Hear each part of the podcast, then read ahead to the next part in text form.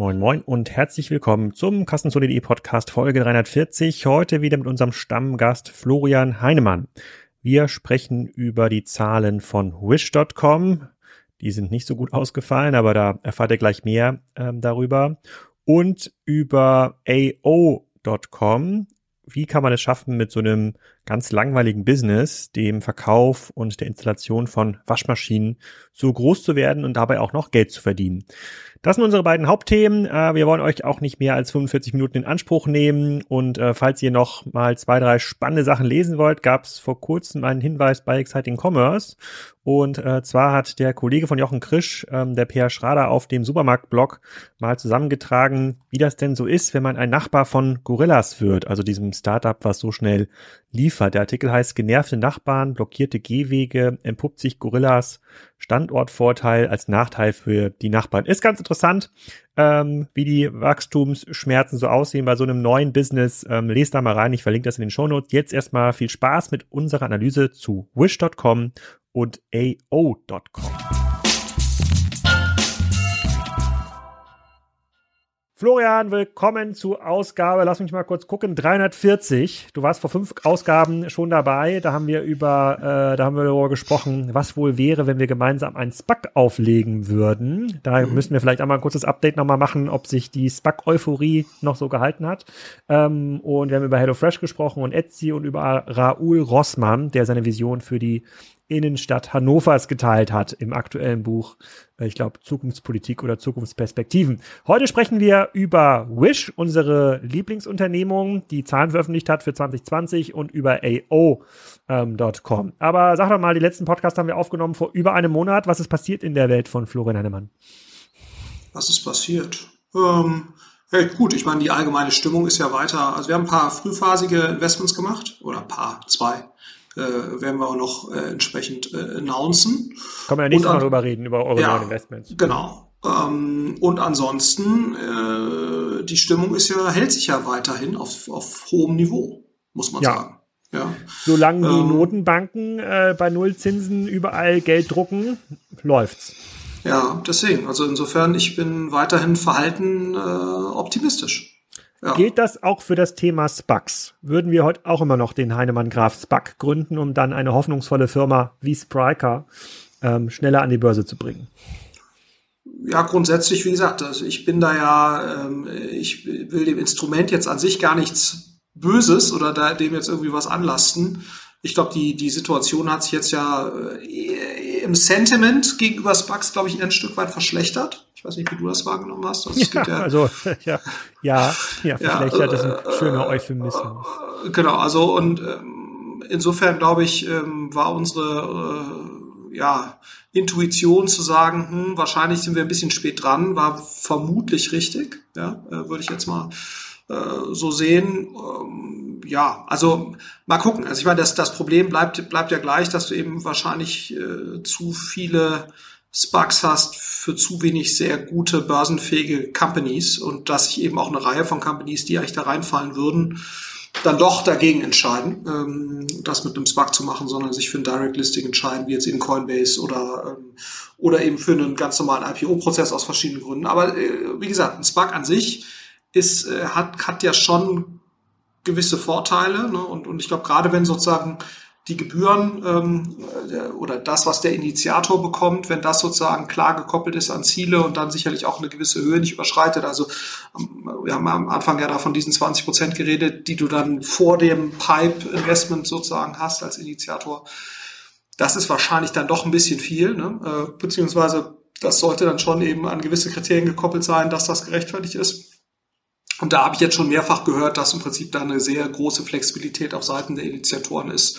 Zum einen deutlich erfolgsabhängiger entlohnt zu werden und zum anderen eben auch äh, die, die absolute Gebührenschraube da so ein bisschen oder äh, sozusagen das, was der Initiator bekommt, des Bugs an, an der Gesellschaft, das eben weiter runterzufahren. Aber wie gesagt, an sich, das kann auch gewisse Vorteile haben. Ne? Also äh, zum Beispiel, dass du da eben deutlich länger Zeit hast, gewisse institutionelle Investoren zu überzeugen von dir, die du dann auch danach natürlich dann, die, die dich danach auch weiter begleiten können. Also war so ein Bookbuilding-Prozess im IPO. Das geht ja dann relativ fix und, ähm, und insofern kann, kann so eine Spark-Geschichte schon Sinn machen, wenn du halt mit institutionellen Investoren über einen gewissen Zeitraum äh, sozusagen in Austausch gehen willst, um äh, dann auch eine Langfristigkeit der Zusammenarbeit irgendwie vorher abzuprüfen. Es gibt auch ein paar andere Vorteile. Also insofern, ich will das gar nicht äh, per se jetzt gar nicht äh, in Abrede stellen, aber es sind wahrscheinlich gerade äh, ein paar zu viele für zu wenige Companies. Ja. Hm. Okay, gut. Also SPAC ist noch nicht ganz aus der Welt, hat jetzt ein kleines sozusagen ein PR-Tal, das es durchlaufen äh, muss. Ist ja vielleicht auch ganz ähm, bereinigend für das Thema SPAC. ähm, dann noch ein anderes Thema, bevor wir auf äh, Wish.com zu sprechen kommen. Ähm, es gab in den letzten Wochen ja eine ganze Menge ähm, Trubel rund um das Thema Krypto. Es gibt ja mittlerweile sind ja quasi alle Kryptowährungen zusammen so 2000 Milliarden wert, also äh, sagen wir schon die zwei Billionen Grenze haben wir schon überschritten. Ich glaube, der Coinbase Börsengang, das war letzte Woche, äh, war ja wieder so ein Riesenthema mit vielen Dutzend Milliarden Bewertungen und ähm, da, das, da scheint ja momentan Geld gedruckt zu werden und das schreit ja dann immer nach vielen neuen Geschäftsmodellen, mit denen dann Gründer zu den Top-Investoren kommen. Und wer, wenn nicht du, ist der Top-Investor bei dem Thema? Wie schaut das bei euch aus, wenn du mal so den Dealflow anschaust? Äh, äh, Gibt es da viel rund um das Thema Krypto? Passiert jetzt eine ganze Menge? Will jetzt jeder noch eine Kryptobörse aufbauen oder wie schaut's aus? Ja, eine Kryptobörse jetzt nicht unbedingt, ne? ähm, äh, aber es ist schon so, dass natürlich in, dem, in den Fintech-Decks, die man jetzt bekommt, ähm, das Thema Krypto äh, schon eine gewisse Rolle spielt. Und du siehst es ja auch, dass jetzt auf einmal so jemand wie Robinhood, oder was heißt auf einmal, ne? das ist jetzt schon ein bisschen länger so, ähm, dass Robinhood macht das, glaube ich, schon seit anderthalb Jahren oder so, dass die, dass die Krypto-Trading eben auch zulassen. Ähm, und ähm, äh, wie heißen die Kollegen aus ähm, Österreich? auch ein Broker, äh, der sozusagen sehr stark auch in dem Bereich unterwegs ist, auch eine große Bewertung, große, große Runde gemacht hat ähm, äh, gerade. Und äh, insofern ist das schon stärker im, im, Mainstream angekommen und dementsprechend hast du das dann auch, wenn du, wenn du irgendwelche Fintech-Decks bekommst, spielt das Thema Kryptowährung an sich, äh, äh hat auf jeden Fall wieder zugenommen. Ne? Das, das äh, kann man auf jeden Fall so sehen. Aber ja. nehmt ihr das ernst, weil es ist ja so viel Volatilität in dem Markt. Ich glaube, Dogecoin ist momentan das beste Beispiel, das ist eine Spaß, ein Spaß-Krypto, der aber jetzt auch mit mittlerweile 60 Milliarden Dollar Marktkapitalisierung aufwartet, was für ein Spaß schon relativ äh, äh viel ist. Also kann man da als, also gibt es irgendwelche Themen, in denen ihr da drin seid? Entweder aus einer Return-Perspektive oder aus einer Perspektive, hey, dann lernen wir wenigstens, wie es geht? Also bisher, äh, bis, äh, gut, es ist ja schon so, dass die äh, in dem äh, ne, Trade Republic hat ja auch angekündigt, dass sie sozusagen da in Crypto-Trading-Bereich äh, reingehen werden, äh, also das einfach anbieten, ne? ähnlich wie, wie Robinhood das eben auch macht.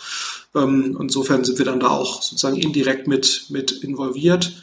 Ähm, darüber hinaus, ja, also bisher nein, ne? das hat aber sozusagen jetzt eher die Gründe, wir würden wahrscheinlich eher versuchen, da in den infrastrukturelleren Bereich zu investieren. Ähm, und da schauen wir auch weiterhin. Ne? Ähm, aber bisher äh, haben wir da noch nicht äh, sozusagen die, die letzte Überzeugung gewonnen äh, bei einem bestimmten Thema.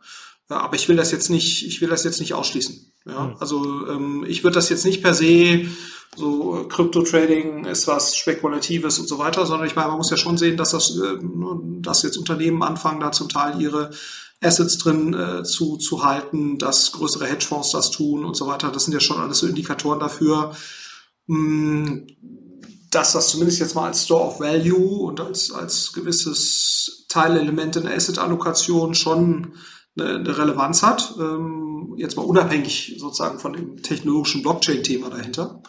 Ähm, und das ist ja schon spannend zu sehen und dem können wir uns natürlich auch nicht äh, verwehren. Ne? Und jetzt äh, Coinbase wird da sicherlich nochmal ordentlich also Coinbase ist, glaube ich, jetzt die größte börsenartige Gesellschaft, was die Marktkapitalisierung angeht. Meine ich zumindest. Vielleicht gibt es aber Weil sie gelistet sind. Es gibt natürlich äh, genau, Börsen, ja, die machen mehr Umsatz, aber. Die machen, äh, genau. Aber sozusagen jetzt, äh, nur wenn du es jetzt mal vergleichst mit der, mit der, was ich, äh, Frankfurter Börse oder der New York Stock Exchange, ist, meine ich jetzt Coinbase mehr wert als, als diese Firmen. Und, und äh, das ist ja schon ganz spannend zu sehen und den können wir uns natürlich jetzt auch nicht äh, verwehren.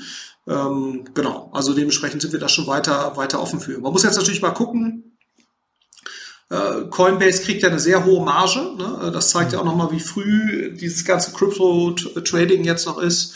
Äh, ich habe es jetzt nicht prozentual genau im Kopf, aber es war eine ganze Ecke höher, als das jetzt zum Beispiel eine Frankfurt Stock Exchange äh, bekommt oder eine New York Stock Exchange für das Handeln von ja letztendlich auch standardisierten Assets. Äh, ähm, und da ist natürlich schon die Frage, wie schnell setzt jetzt ein Margendruck äh, auf jemand wie Coinbase ein. Ne? Äh, und das, äh, ja, der IPO war super und der hat jetzt auch sehr gut geklappt, aber es gab ja noch ganz andere Werterwartungen, ne, die da gesagt haben, 150 Millionen, Milliarden Dollar und so weiter.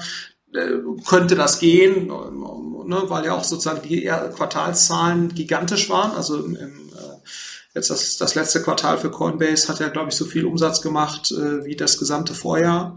So, insofern, das, da hätte man fast noch mehr erwarten können und das ist dann eben nicht eingetreten und da wäre jetzt meine Vermutung, dass es auch zum Teil eben daran liegt, dass die Anleger schon erwarten, ähm, dass es da einen gewissen Margendruck geben wird. Das ist eine super Überleitung zum nächsten Thema, weil äh, die Marktkapitalisierung ähm, an den Börsen hat ja oft gar nichts mit der ähm, Rendite zu tun. Bei Coinbase haben wir jetzt, äh, glaube ich, im ersten Quartal über eine Milliarde ähm, äh, sozusagen ähm, net äh, äh, Return gehabt ähm, auf den Umsatz auf den Gesamtumsatz von irgendwie 4 Milliarden. Ähm, es gibt ja andere Unternehmen wie Wish, dem widmen wir uns jetzt. Äh, da ist ja die Gewinnzone noch lange nicht in Sicht. Und wir haben ja vor vier Monaten angefangen, über Wish zu sprechen. Vielleicht kannst du dich erinnern, das war noch vor dem Börsengang. Mhm. Da haben wir das Prospekt besprochen und danach habe ich ähm, einen Kassenzone-Beitrag geschrieben, ähm, der hieß ähm, Wish.com IPO. Viel gewollt, wenig erreicht. Im kürzlich erschienenen Podcast mit Florian Heinemann haben wir uns das Börsenprospekt von Wish Com vorgenommen und leider kaum erfreuliche Daten zu sehen bekommen. Ich will jetzt nicht sagen, dass alles schlecht ist, aber im Grunde genommen ist alles schlecht. Und äh, dann haben wir natürlich ähm, gewartet auf die nächsten Quartalszahlen. Das hat jetzt ein bisschen gedauert, ähm, weil der Börsengang war äh, wieder unseres Podcasts doch sehr erfolgreich. Offensichtlich äh, folgt uns der Markt noch nicht. Jetzt Jetzt mit ein paar Wochen Verzögerung ist der Markt uns aber gefolgt. Ähm, Wish wurde jetzt abgewertet. Ich glaube, als wir den letzten Podcast aufgenommen haben, da war Wish noch über Ausgabekurs, irgendwie bei ähm, 26, 27 Dollar. Die sind bei ungefähr 20 Dollar an die Börse gekommen. Und äh, Tageskurs heute ist 12 Dollar, hat sich also ähm, halbiert. Immer noch 12 Dollar zu viel aus meiner Sicht. Aber äh, schauen wir mal ein bisschen, äh, schauen wir mal ein bisschen rein. Da sind jetzt aktuelle Zahlen gekommen. Am 8. März gab es die äh, gab es dann die Zahlen. Äh, wir waren ja sehr kritisch, die, ähm, die Kunden bleiben der Plattform nicht treu, die Margen sind viel zu, äh, äh, viel zu, äh, viel zu gering. Es gab überhaupt keine Aussicht auf einen profitablen Pfad. Und ähm, ja, da wollen wir mal reinschauen, ähm, ob sich da was äh, geändert hat. Äh, so, die Bühne gehört äh, dir. Was konntest du den Zahlen von Wish, ähm, die seit jetzt ein paar Wochen ähm, online sind, ähm, auf den ersten Blick entnehmen? Doch alles wieder gut? Ja gut, also ich glaube, äh, insgesamt hat, hat ja, Wish im Vergleich zum Höchstkurs zwei Drittel des Börsenkurses verloren oder wie 60 Prozent. Ne, so, mhm. äh, und, und bleibt auch jetzt da, also trotz dieser Quartalszahlen. Das hat sich also nicht bewegt. Das kann ich nachvollziehen. Ne? Also ich weiß jetzt nicht, ob ich so weit gehen würde, wie du jetzt gehst, äh, dass sozusagen äh, die zwölf äh, immer noch zwölf zu viel sind. so, aber ich glaube, wenn man jetzt die, die äh, vier Quartals, äh, vier, äh, vierte Quartalszahlen sich anschaut, oder das Jahr 2020 insgesamt. Ne, 34 Prozent äh, Topline-Wachstum, also mhm. beim, beim Revenue, wo man sagt, boah, also für E-Commerce jetzt insgesamt in diesem Jahr ist das eher okay als jetzt super. Ne? Ähm, Wish hat ja immer schon sozusagen das Thema, dass sie sehr viele Nutzer begeistern, die dann da offenbar auch stöbern ne, in, in, in Wish und sich, mhm. sich das anschauen. Ähm, äh, deswegen haben die, die haben ja für den Umsatz relativ gesehen wahnsinnig viele äh, Monthly Active User in der App, also über, deutlich über 100 Millionen. Das ist jetzt nur um 19 Prozent hochgegangen. Also sozusagen das, die Aufmerksamkeit trotz der Tatsache, dass ja die Leute sehr viel Zeit hatten. Also wenn du dir andere äh, Seiten angeguckt hast oder andere Services oder Apps, Gefühl, also ich hätte fast erwartet, dass sie stärker wachsen. Ne? Mhm. So und ähm, äh, und man muss sagen jetzt äh, die Profitabilitätssituation, also die Gross Margin ist zwar stärker gestiegen, ähm, äh, Ne? Also da hätte man jetzt sagen können, die Gross Margin ist um 61 Prozent gestiegen. Im Q4 äh, der Revenue ist nur um, 8, nur um 38 Prozent äh, gestiegen. Also konnte man ja meinen, oh, es läuft eigentlich besser. Aber dann guckt man auf die, auf die Profitabilität, also beziehungsweise den, den Net Loss und, und dann auch das, das EBITDA. Und äh, zumindest mal was den Net Loss angeht, äh, da hast du jetzt, äh, sieht's schlimm aus. Was aber fairerweise auch daran liegt, äh, dass es da irgendwelche Stock-Based Compensations irgendwie gab, die da reinhauen und, und das nach sehr stark nochmal nach oben treiben. Aber selbst wenn man jetzt äh, die rausnimmt, mh, hätte man immer noch eine deutliche Verschlechterung. Ähm, ja. Und das so, muss man, also die haben wohl sehr stark in Logistikthemen investiert, ne, weil so mal ein, ein Kritikpunkt an, an Wish war ja quasi bisher immer relativ geringe Retention. Äh, das heißt also, dass sie es nicht schaffen, die Nutzer in, in Wiederholungskäufer zu transferieren. Ein Thema dabei ist eben auch die schlechte User Experience. Da dauert zu lange, bis die Sachen kommen. Wenn die Sachen kommen, im schlechten Zustand, was machst du dann? Wie kriegst du den Kram wieder zurück und so weiter? So, da hat Wish sehr intensiv in eine eigene Logistik investiert äh, oder äh, eigene Logistik muss man sagen, also ein eigenes Logistikprogramm, was dann eben Merchants nutzen können. Das hat wohl die User Experience verbessert, aber hat natürlich auch äh, Geld gekostet. Ähm, und Marketing-Effizienz ist auch nicht besser geworden, sondern eher runtergegangen. Ähm, also, und man fragt sich natürlich schon, okay, wenn eine Firma auf der Scale auch im Corona-Rückenwind sozusagen so, so wenig stark wächst, also 34 Prozent ist schon nett, ne, oder jetzt 38 Prozent hier, hier im vierten Quartal, aber da hätte man fast mehr erwartet und wenn man dann eben schaut, dass es auch recht stark mit Marketing-Expenses erkauft wurde, fragt man sich schon, wo ist da die Perspektive? Ne? Also, weil strukturell finde ich, ich weiß nicht, wie dein Urteil jetzt wäre, hat sich da nicht so viel verbessert. Ja, also ja. Ich, ich teile das äh, natürlich. Es hat sich äh, strukturell eher verschlechtert. Ähm, ähm, klar, quasi dieser äh, sozusagen der Loss-Effekt, äh, der mag jetzt äh, kurzfristig auf die ähm, Boni zurückzuführen sein, die wir, aber wobei, ich weiß gar nicht, we an die gezahlt wurden, weil nach meines Wissens hatte der Gründe irgendwie noch 60, 70 Prozent beim, beim Börsengang. Ähm, das müsste man nochmal genau rausarbeiten, wo die gezahlt worden sind. Ähm, die haben ja zu diesen, äh, zu diesen Zahl, zu der Zahlentabelle, zu der relativ kurzen Pressemitteilung, gab es ja auch eine, eine bunte Präsentation äh, noch dazu. Die heißt, die verlinke ich auch gerne nochmal, die heißt ähm, Q4 2020 Financial Financial Results. Und da, da sind diese Zahlen auch nochmal so ein bisschen aufbereitet, schöner dargestellt. Und was da auffällt, ähm, zwei Drittel der Präsentation ähm, gehen äh, oder zumindest ein Drittel geht auf ähm, geht auf globale Makrotrends ein. Ja, die sagen also, ähm, der äh, der Total Addressable Market für E-Commerce ähm, ist 3,4 ähm, Billionen weltweit in 2019 und er verdoppelt sich äh, bis 2024. Und davon hat Wish einen ganz kleinen Teil. Und das erinnert mich so ein bisschen an so klassische Gründerpräsentationen, äh, die sagen, hey, der Gesamtmarkt, in dem wir aktiv sind, ist eine Milliarde groß und wenn wir von diesen nur zehn Prozent bekommen, machen wir schon 100 Millionen. Äh, und wenn wir Worst Case nur ähm, 1% bekommen, dann machen wir immerhin 10 Millionen. Und du kannst von diesem Businessmodell jetzt, in dem du 100.000 Euro investierst, äh, kannst du schon 20% abhalten, äh, abhaben. Das ist ein total sicherer Case. Und so ist diese Präsentation äh, äh, aufgebaut. Die argumentieren damit, dass es halt weltweit sehr viele Haushalte gibt, die, äh, die noch in den E-Commerce reinkommen, die alle auf affordable Solutions setzen müssen, also Plattformen wie Wish, anstatt das ganz, ganz teure Amazon. Belegen sie aber gar nicht, wie viel Preis, ähm, äh, wie viel Preis attraktiver die, ähm, äh, die eigentlich äh, sind. Und die Argumente sind immer noch sehr generisch. Ne? Sie fokussieren sich auf eine, äh, auf, äh, also hier, Wish Investment Highlights, unter anderem Strong Data Science Advantage, Cost-Effective User Acquisition. Das ist ja nicht der Fall, sehen wir mhm. in den Daten. Focused on High Lifetime Value Customers. Sehen wir jetzt auch nicht der Fall. Klar, der Durchschnittsumsatz steigt, aber sie schaffen es ja nicht. Und die Plattform ist ja jetzt nicht ein Jahr alt, sondern die Daten beweisen eigentlich, dass sie nicht in der Lage sind, ihre Marktthesen zu belegen, obwohl sie ja sehr viel Geld eingesammelt haben und sehr viel Geld genutzt haben und damit ja diese Thesen zumindest ansatzweise hätten belegen müssen, zeigt ja auch gar nicht, keiner von den Trends in der Präsentation zeigt ja mit ausreichend Momentum, dass sie schaffen können, dieses, diesen riesigen Markt äh, ähm, zu heben. Deswegen ähm, fühle ich mich quasi sehr bestätigt mit den Aussagen aus unserem ersten Podcast äh, mit den Börsen. Äh, ähm, Unterlagen und ich frage mich immer noch, wer das, ähm, das Business ist jetzt, glaube ich, bei einem Market Cap von sieben Milliarden, ja, mit äh, weiterhin hohen Verlusten.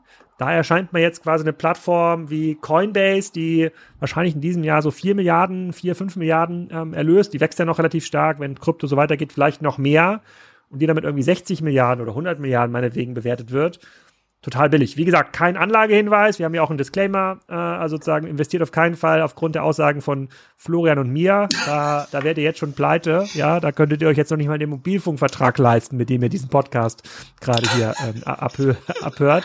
Aber ähm, also ich, ich habe ja mit, äh, mit dem Jochen Krisch ähm, auch darüber gesprochen, haben wir äh, in der in, aus, in unserem Podcast, den wir machen mit Joel Kaczmarek, auch mal darüber gesprochen und er sieht halt schon noch Chancen. Er kann sich sogar vorstellen, das so ein bisschen als Outlier in den Glore aufzunehmen. Und ähm, ich sehe auch unter rosa-rotester Brille, unter ganz positiven äh, ähm, Annahmen, ich, ich sehe einfach, da habt ihr keine Hoffnung. Also Corona hätte das Jahr sein müssen für Wish. Und die Zahlen zeigen, noch nicht mal Corona hat geholfen. Und boah, das also macht mir schon große Bauchschmerzen. Ja, man muss mal gucken. Ich meine, das, also ich glaube, so der, die, wenn du die Präsentation anguckst, ne, die reden ja sozusagen vom Value Conscious Consumer. Ja, also das ist sozusagen. ja. Also dem klassischen Deutsch. Ja. mit weniger als 75.000 Dollar äh, äh, Haushaltseinkommen, was ja mhm. auch so dass das jetzt sozusagen das Zielsegment wäre. Und ich kann dem schon was abgewinnen. Ne? Also das ist natürlich eine sehr US-zentrische Sicht, ne? wo man sozusagen letztendlich als äh, äh, äh Unterschichtenhaushalt ab 75.000 US-Dollar gezählt wird. So, äh, da bist du in Deutschland eher in der, in der Mitte der Gesellschaft. Ähm, aber äh, sozusagen, ich kann dem schon was abgewinnen. Ne? Das ist quasi diese Primark-Vision, dass die auch online funktioniert. Ne? Ähm, man muss natürlich mal gucken, rechnet sich das dann eben noch von den Logistikkosten hm, und, und, und so weiter ne? in, diesem, in diesem Preissegment.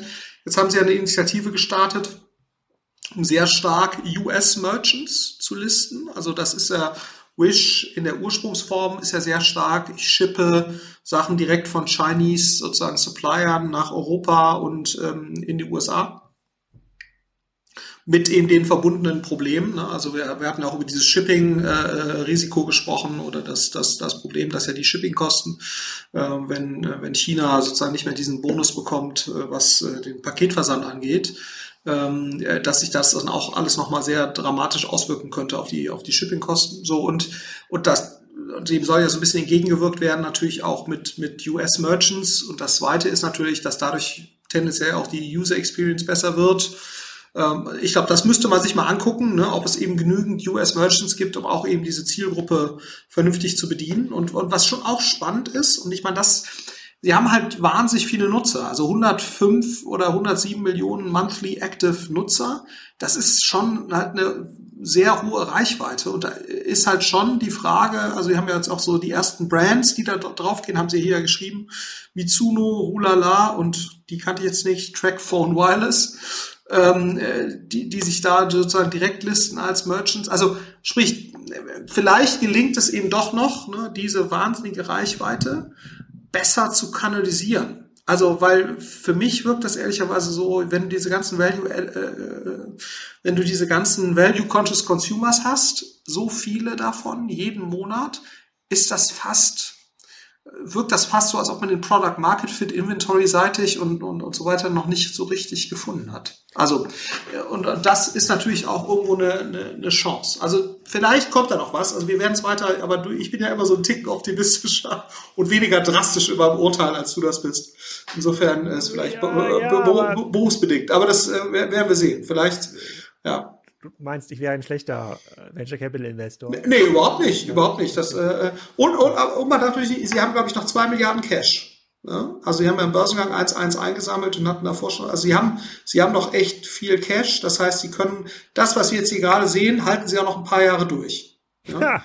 Ja, ähm, okay. Aber äh, gut, aber dann ich aber die, also diese These nehme ich mit oder diese Sicht würde ich teilen. Also Sie haben schon einen großen Zugang. Sie haben jetzt quasi bewiesen, dass Sie eine mobile App bauen kann, die 100 Millionen Monthly Active User ausreicht. Sie können irgendwie Bestellprozess äh, äh, tätigen und sie haben relativ viel Cash.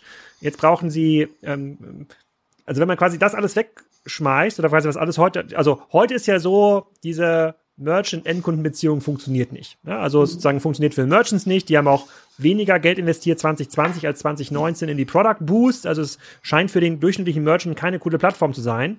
Wenn sie es jetzt schaffen, so eine Art supergeiles Eigenmarktmodell aufzubauen, keine Ahnung, vielleicht irgendwie mit 1000 Influencern einen Vertrag äh, ähm, abschließen, mit äh, Kylie Jenner nochmal 100 Millionen äh, ähm, Cash geben, dass ihre Produkte exklusiv auf auf Wish sind, einfach äh, komplett auch das Logistikthema ownen, weil mit Logistik äh, haben sie ja mittlerweile auch eine relativ starkes wachsende Servicesäule äh, ähm, aufge ähm, ähm, aufgebaut und sagt, okay, wir sind die Trusted Plattform für äh, eure Lieblingsprodukte von den Influencern. Dann könnte was draus werden. Dann könnte man vielleicht mit jeder Transaktion Geld verdienen. Da gibt's dann sofort äh, initialen Traffic, aber den irgendwie 500 äh, chinesischen Anbieter von Kinderhüpfburgen zu finden mit Streichpreis 8000 Dollar. Den gibt's dann irgendwie für 12 Dollar die Kinderhüpfburg. Also da sehe ich, also ich sehe in dem Modell, was Wish bisher vorgestellt hat, keine Hoffnung. Aber es gibt sicherlich ein paar Assets, die wertvoll sind. Aber Anton Schlecker hatte auch jeden Tag 4 Millionen Kunden in seiner Filiale und äh, äh, Ware im Wert von äh, 50, Mil 50 Millionen. Hat es auch nicht für einen Turnaround gereicht. Also ja. ich weiß nicht. Ich weiß nicht. Dann, dann könnte man aber sagen, der, der der Börsenkurs, der reflektiert auch den Cash-Bestand ein Stückchen. Den müsste man ja abziehen eigentlich von, äh, ähm, das Geschäftsmodell ist nur 4 Milliarden, 4 bis 5 Milliarden äh, noch wert.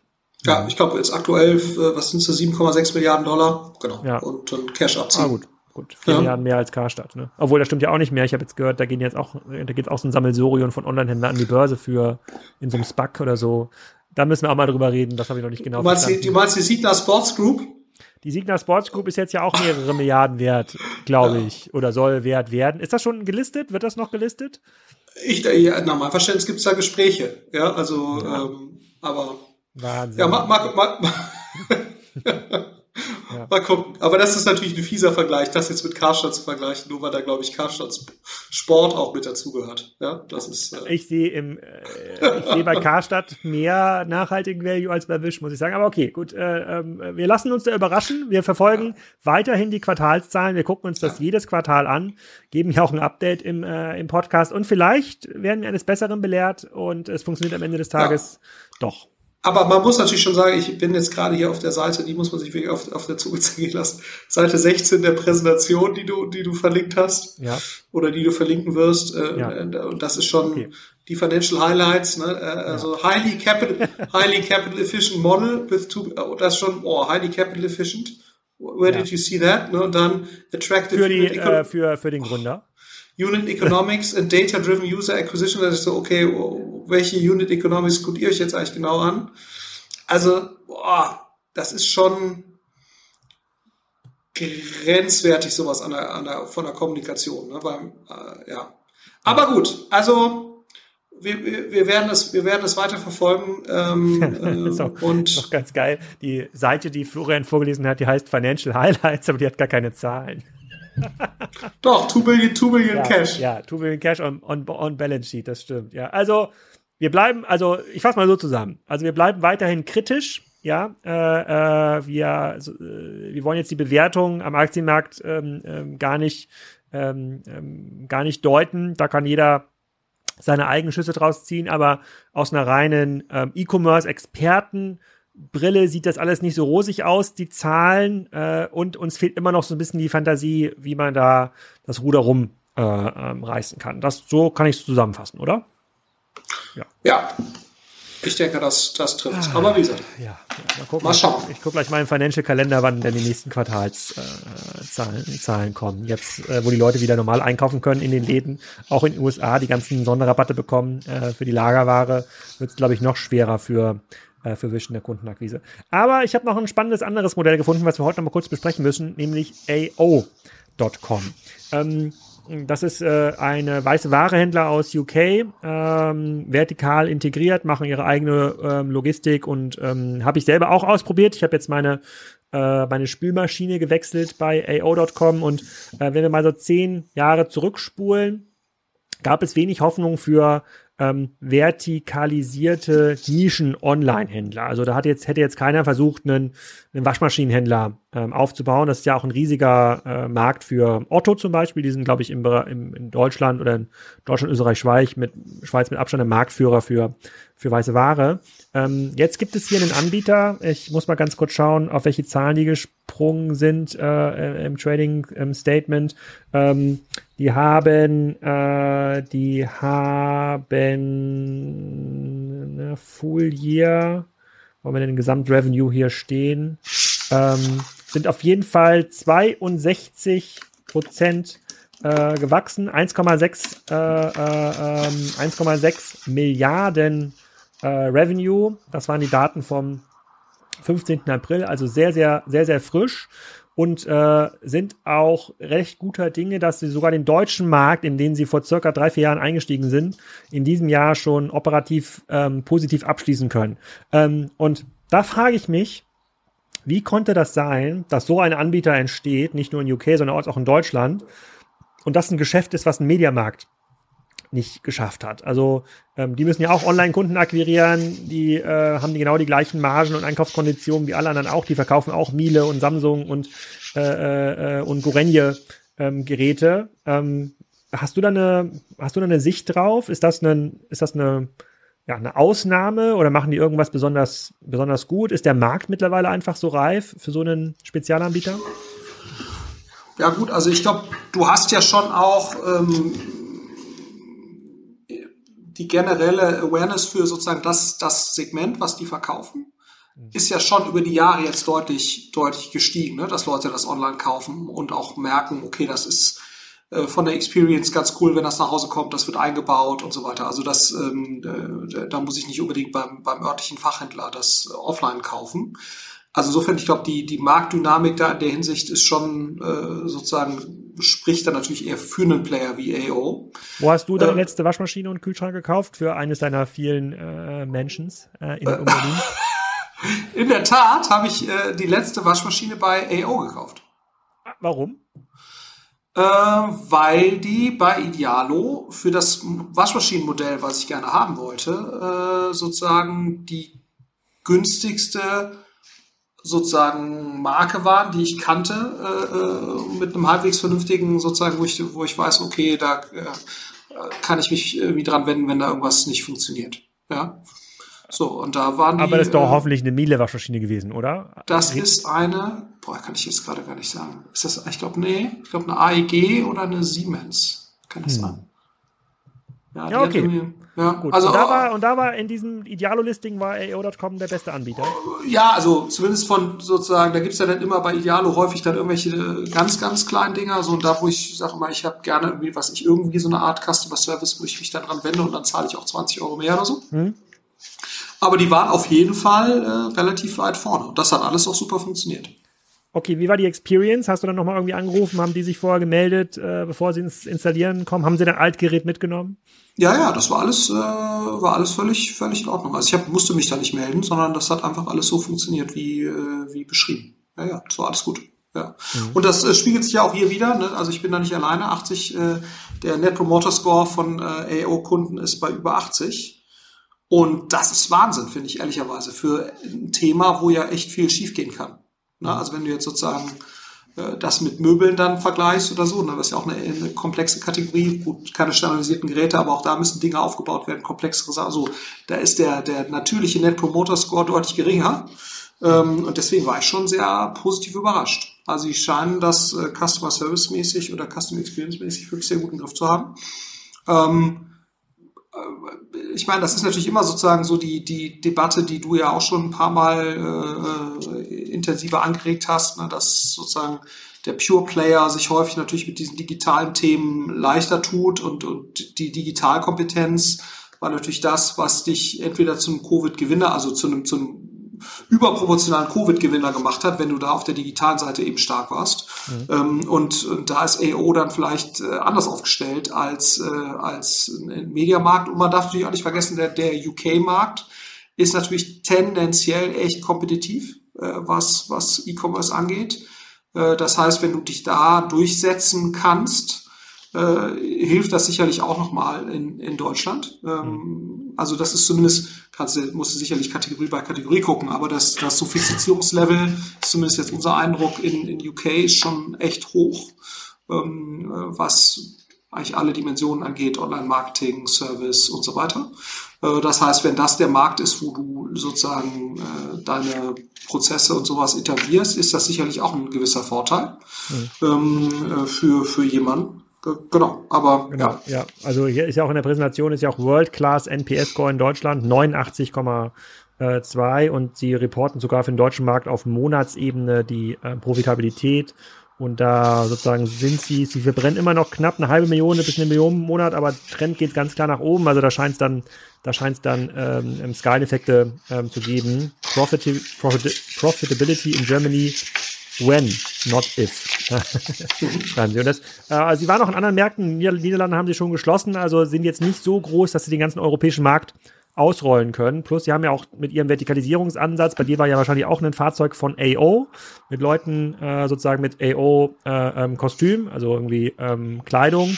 Bei mir war irgendwie Teen Hamburg, Axel und Paul hießen die. Äh, die haben sich danach nochmal gemeldet. Dann muss ich auch nochmal ähm, an das Service in eine E-Mail beantworten. Wie war das mit dem Team? Gibt es irgendwelche Dinge, die man verbessern kann? Also jetzt nichts Besonderes, aber handwerklich einfach extrem gut gemacht. Die wussten, wer ich bin, was ich gekauft habe, was ich für Präferenzen habe bei meiner Lieferung, ähm, haben mich, ähm, haben diese Prognose extrem gut eingehalten, was geliefert, äh, was geliefert werden äh, ähm, soll. Also einfach wenig Dinge sich zu äh, ähm, beschweren. Äh, dahingegen habe ich zum Beispiel ein anderes äh, Kauferlebnis, was ich noch kurz teilen möchte. Und zwar habe ich äh, im Rahmen einer, äh, das war so ein bisschen die Weihnachtstombola, die ich mit Kassenzonen übermache. Da kommen ganz viele Kassenzonenhörer, konnten was gewinnen. Und einer dieser, äh, einer dieser Hörer, oder haben wir es mit Spriter gemacht? Ich weiß gar nicht mehr genau. Auf jeden Fall einer ähm, eine ein, äh, diesen Speaker gewonnen von ähm, Apple. Wie heißt denn der? Das, Äqu das Äquivalent zu Alexa ähm, ähm, und Echo Dot. Ähm, das gibt's auf jeden Fall auch von, ähm, das gibt's auch von Apple. Und den habe ich dort bestellt im Dezember und ich habe mittlerweile irgendwie zwölf E-Mails bekommen von Otto, nicht lieferbar, aber nächste Woche kommt's, nicht lieferbar, nächste Woche kommt's. Und das ist natürlich so eine Custom Experience, die will man einfach nicht haben. Also man muss das einfach viel besser prognostizieren können. Und da habe ich den Eindruck, dass es bei AO.com einfach sehr, sehr smart, sehr clever äh, äh, gelöst. Ähm, wenn jetzt aber Mediamarkt diesen Ansatz eins zu eins kopieren würde, hätten Sie da eine Chance? Ich denke schon, ne? weil ich meine, Mediamarkt ist ja weiterhin äh, ja eine sehr gut besetzte Brand äh, in, in, in Deutschland. Also ich glaube schon, dass da, dass da durchaus eine, eine Chance wäre, sowas zu replizieren. Ne? Also wenn man jetzt in der Lage wäre, diesen Ansatz eins zu eins äh, eben zu übernehmen, da ist natürlich immer die Frage, du hast natürlich nochmal eine andere ähm, Komplexität ne, im Zusammenspiel zwischen ähm, Mediamarkt, stationären Geschäften und, und Mediamarkt Online und, und so weiter und äh, Click und Collect und was man dann da irgendwie da alles dazu machen muss, äh, ist halt die Frage, dann hast du eine sehr starke Markt- ähm, Owner, ne, die dann beim Mediamarkt sehr relevant sind und sehr, sehr viel entscheiden können, sehr unternehmerisch agieren können. Mit denen musst du dann irgendwie klarkommen. Also ich bin mir nicht so sicher, ob das unter den Mediamarktbedingungen quasi replizierbar wäre. Aber wenn, äh, denke ich schon, dass sie da sehr gute Ausgangsbedingungen hätten. Weil ja. sie haben sicherlich keine schlechteren Einkaufskonditionen, sie haben sicherlich keine schlechtere äh, Markenbekanntheit. Ähm, also insofern, wenn sie, wenn sie in der Lage wären, das operativ ja. zu replizieren. Ja. Also hier sehen wir im Grunde genommen quasi ein triviales Handelsmodell einfach deutlich besser exekutiert. Also die Customer Proposition äh, wird hier auf der Seite relativ klar dargestellt. Also Best Price, Widest Range, Bring Product to Life with World-Class Content. Gut, man kann jetzt bei der Waschmaschine jetzt nicht so nicht glückliche Menschen äh, bei waschener Wäsche.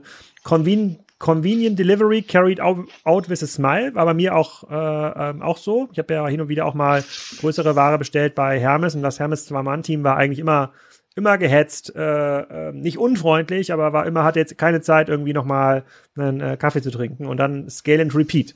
Und hier muss man ganz klar sagen, und ich glaube, das ist eine total positive Botschaft und das zeigt ja auch so ein bisschen das Potenzial, was online noch passiert. Wenn man das ab einer gewissen Skala ähm, äh, bis zu einem gewissen Niveau kommt, und hier ist ja so ein bisschen auch die Milliardengrenze immer ähm, das Geheimnis, bis das wirklich gut äh, funktioniert, kann man richtig Geld verdienen. Ähm, AO.com hat, hat noch einen riesigen Markt vor sich, also es ist einfach ein sehr, sehr, sehr, sehr großer Markt, der da noch ähm, vor denen liegt, weil es gibt noch sehr viele Kunden, die eben nicht bei AO.com kaufen. Du würdest wahrscheinlich AO.com auch weiterempfehlen. Würde ich jetzt der Nachbar fragen, hey, wo hast denn du, wo kaufst denn du eigentlich deine äh, ähm, deine Waschmaschine oder deine ähm, ähm, Geschirrspülmaschine oder äh, was man immer noch für weiße Ware äh, ähm, hat.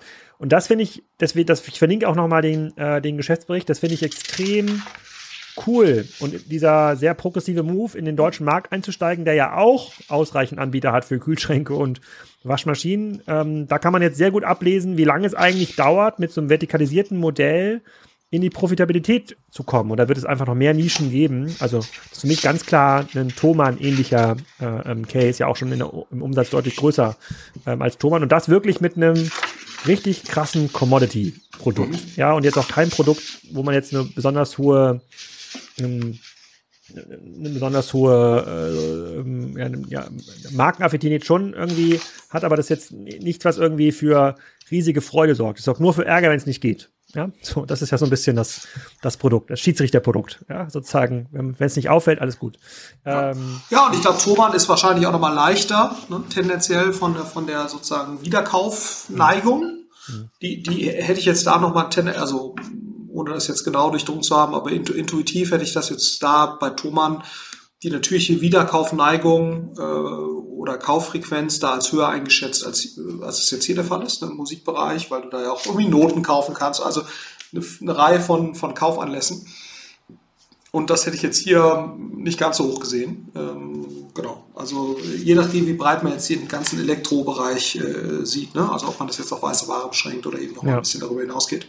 Äh, aber, aber das stimmt schon. Es zeigt im Prinzip, dass mit, mit einer sehr soliden Execution man auch in solche Märkte ähm, noch reingehen kann. Ne? Und äh, aber letztendlich ist es ja so ein bisschen das Gleiche, wie du, wir, wir, damals haben ja auch die Leute gesagt, irgendwie Wahnsinn, dass so ein About You gegen Zalando nochmal antritt. Äh, keine, wie wird das funktionieren? Und ja, Zalando ist deutlich größer und das darf man auch immer nicht ver vergessen ähm, äh, wächst zwar prozentual ähm, äh, langsamer, aber fügt natürlich schon mehr Umsatz hinzu, absolut gesehen, als das in About You tut, auch, auch heute noch mhm. äh, year over year. Aber trotzdem äh, sieht es ja so aus, dass äh, About You in absehbarer Zeit irgendwie erfolgreich an die Börse gehen wird. So.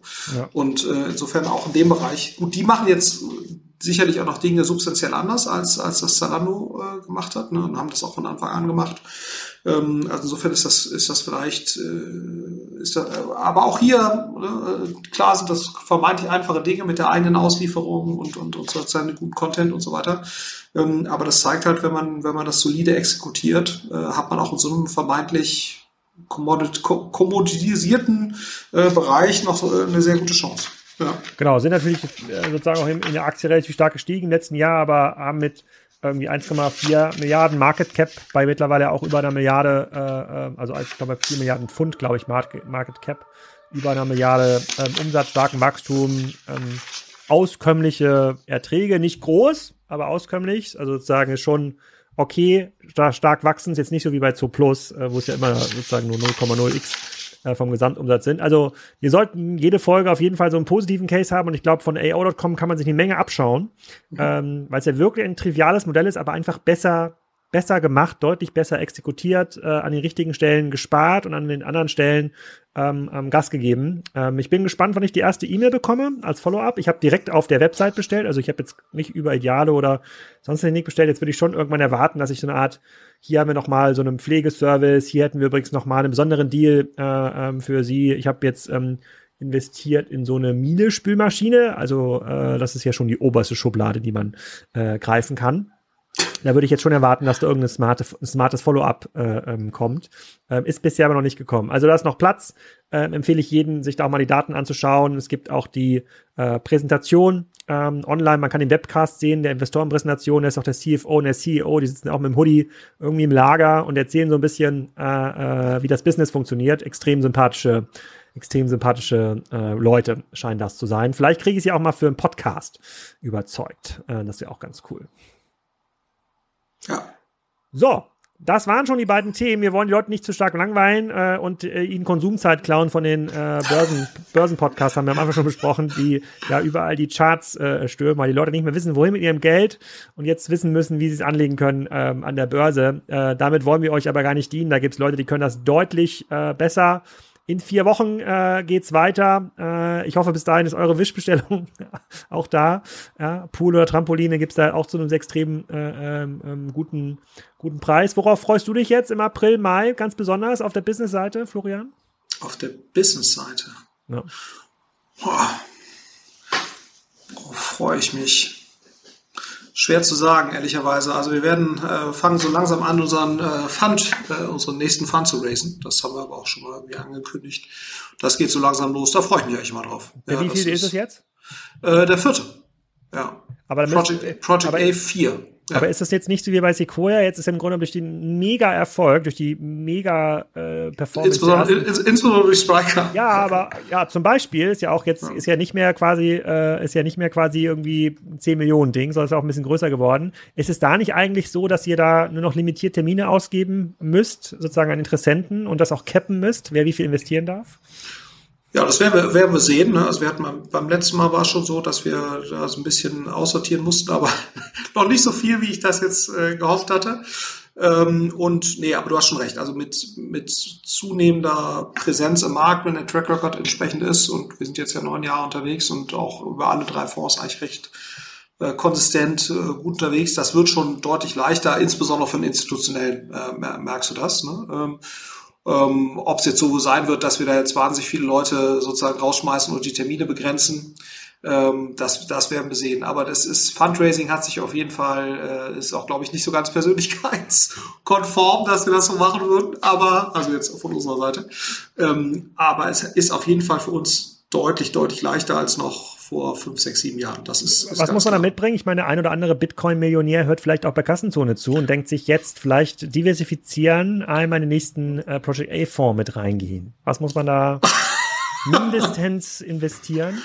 Ja, also äh, sagen wir so, so institutionelle, das geht dann eigentlich so bei fünf Millionen los. Also da ist man schon ein relativ substanzieller Bitcoin-Millionär, weil man sollte ja idealerweise nicht alles bei uns irgendwie investieren, ja. ähm, sondern das so ein bisschen diversifizieren. Äh, also so die größeren Pensionskassen oder so, die packen eigentlich 30 Prozent max in Venture Capital und Private Equity und davon den größeren Teil in Private Equity, ne, weil Venture so gewisser Unter Untersegment ist, aber dass die, die theoretische Untergrenze sind 200.000 Euro, äh, weil das die BaFin quasi so vorgibt, ähm, äh, das ist ein Kriterium, professioneller Investor zu sein. Äh, ja. Das ist sozusagen, beginnt bei 200.000 Euro. Wir haben, wir haben halt nur, nur professionelle Investoren ähm, äh, weil du sonst nochmal eine ganz andere Art von äh, Prospektpflicht und, und Regulierung dahinter hast, die wir halt vermeiden. Ja. Ähm, und deswegen haben wir nur mit professionellen Investoren zu tun. Deswegen sind die kleinsten fangen bei uns mit, mit 200.000 Euro an. Das sind dann aber auch in der Regel äh, Leute, die in irgendeiner Form Business Angel sind, Unternehmer, die bei uns, äh, mit, mit denen wir schon früher zusammengearbeitet haben und so. Also das ist dann eher so eine Gruppe. Und die Family Offices fangen in der Regel so bei anderthalb, zwei Millionen an. Und genau, dann geht das hoch bis zu 20, 30 Millionen.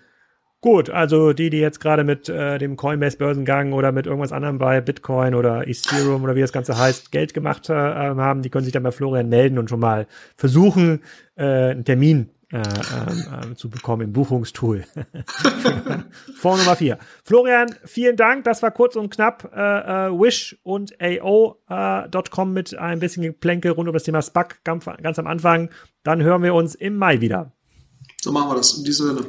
Das war's schon. Bitte vergesst nicht die Bewertung bei iTunes oder irgendeiner anderen Plattform, worüber ihr diesen Podcast hört, damit wir mal wieder in die Charts kommen und nicht immer nur die Börsenpodcasts ganz oben gelistet werden. Apropos Börsenpodcast, ich bin immer noch dran, mit Erik Potzuweit so eine regelmäßige Ausgabe zu erstellen, aber der hat so viel zu tun äh, mit Scalable Capital.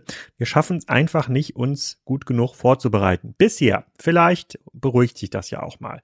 In der nächsten Folge geht's weiter mit dem, ja, wie sagt man, Power Organic Drink, nee, Organic Power Drink von Klosterkittchen.